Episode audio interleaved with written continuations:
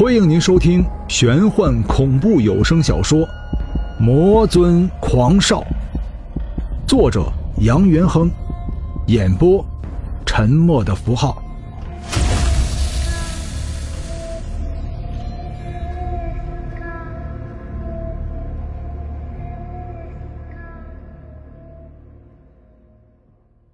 第四十三章。黑影渐渐抬起了头，乱蓬蓬的长发掩盖了黑影的脸庞，无法掩盖那双令人惊惧的双眸。那再普通不过的双眼，竟然散发着夺人心魄的肃杀之气。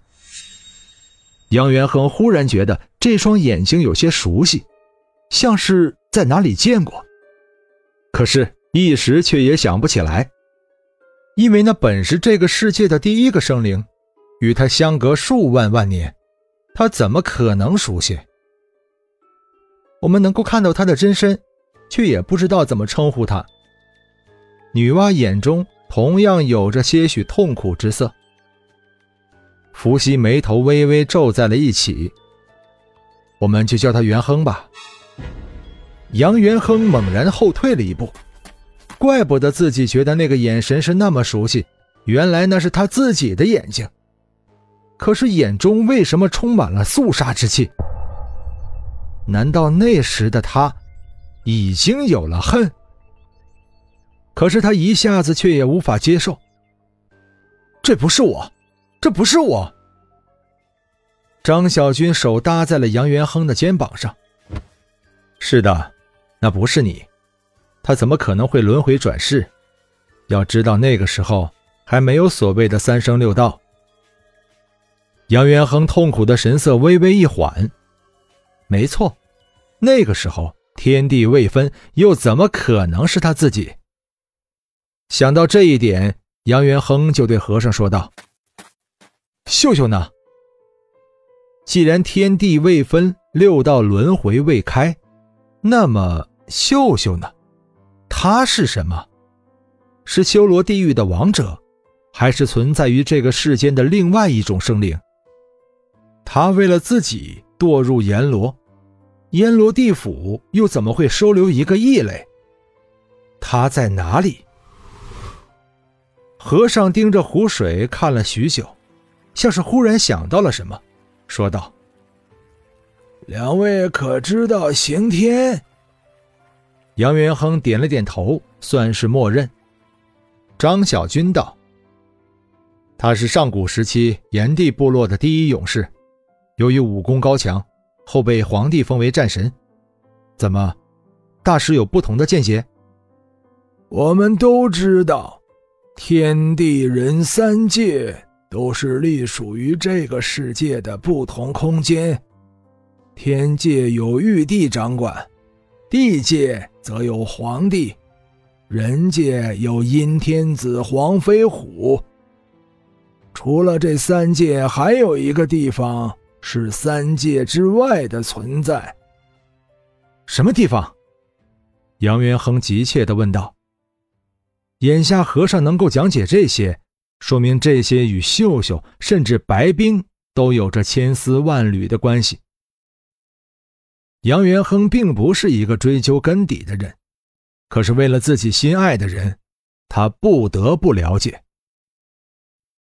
我知道，张小军。一双明眸盯着和尚说道：“大师说的可是阴阳界之外的另外一个空间？”和尚淡淡的笑道：“杨施主拥有看破世间一切幻象的天眼，能够知道也没有什么奇怪之处。既是如此，你就说说吧。如果我猜测不错。”战神刑天独处的太阴之眼，就是另外一处空间。我们所熟知的世界，一般说分为阴阳，阴和阳是分开的，也就是人们说的生与死。可是不知什么时候开始，这个世上又存在了一个空间，在那个空间里面，阴阳可以在一起共存，那个地方被称之为阴阳界。迷迷糊糊的，杨元亨想起了一部电影。为了让鬼魂不落轮回，一名大鬼在阴阳交界处开设了一个空间。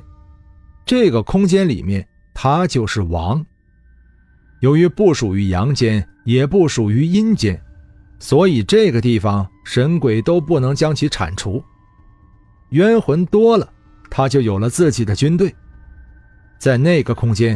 他可以说无所不能。后来听说有道之士前去诛魔，但都被其所杀。他有通神的法力，又有这个第四类空间，所以人们给他起了个名字——阴阳法王。你说的可是阴阳法王？杨元亨道。张小军说道：“这只是我的猜测，也许刑天就是阴阳法王。”那太阴之眼呢？阴阳可以共存在一个空间，那个空间必然很混乱，就像黑夜与白昼共存一般。你想，那个空间要是有太阳，太阳还是什么样子？月亮与太阳共存，太阳是红色，月亮则是白色，白色中衬托着红色，那看起来确实就是一只通红色的眼睛。难道这就是所谓的太阴之眼？杨元亨默默地回忆着过往，回忆着梦境中的死城，充满血腥与尸体的城市中生活。白冰岂不是承受了极大的痛苦？可是，秀秀呢？那只冤魂之海中将秀秀拖入这个空间的金色巨手呢？这和阴阳界又有什么关系？金色的手，佛光就是金色，难道那是一只佛手？冤魂之海下方乃是轮回之所，他和张小军进入这个石门，却无意闯入了昆仑镜。如果这样，那这里是不是说，又是一个平行空间？小军，你拥有天眼。能不能看到秀秀？杨元亨这一刻也没有其他办法，转眼看着张小军说道：“张小军说话的间隙，一直盯着他手中的纸扇。听到杨元亨如此说，将纸扇缓缓打开，说道：‘元亨。’杨元亨很是诧异，微微一愣。这可是他第一次这样叫他。怎么了？”难道你就不奇怪，为什么我会在冤魂之海？在冤魂之海有什么奇怪的？杨元亨忽然脑中闪现过了一个奇怪的想法。地藏王菩萨说，他的妻子东海龙宫三公主只有七魄，没有三魂。他到这里来，难道不是为了他的妻子？神仙和幽冥地府本就是属于两个不同的空间，他能够到这里来，肯定是为了其他原因，是为了杨元亨吗？可是两人先前根本就不认识，若说有相同的地方，那就是两人的长相，两人长得很像。你为什么会在冤魂之海？杨元亨疑惑的问道。张小军眼中闪过一丝苦楚，谁也不知道眼前这个人间的圣人为什么眼中总是有那么一丝苦楚，是伤害吗？可是谁又能够伤害天界的战神？因为我知道你，更知道你的另一个红颜知己是修罗。秀秀，杨元亨惊喜的问道：“为什么？”张小军苦笑道。你应该知道的，因为你手中有驱魔刀。此话怎讲？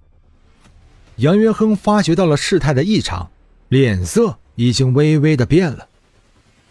给你驱魔刀的那个人，他的妻子就是阿修罗。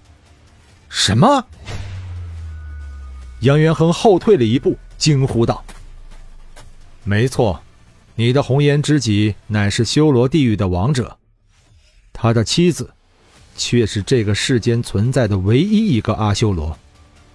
他们爱得很辛苦，可是，他们毕竟相爱了。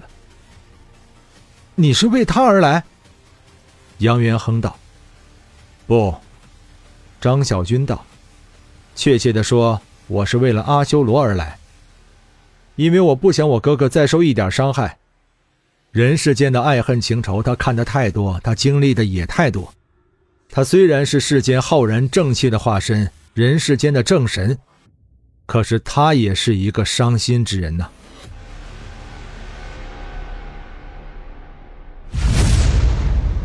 本章播讲完毕，感谢您的收听。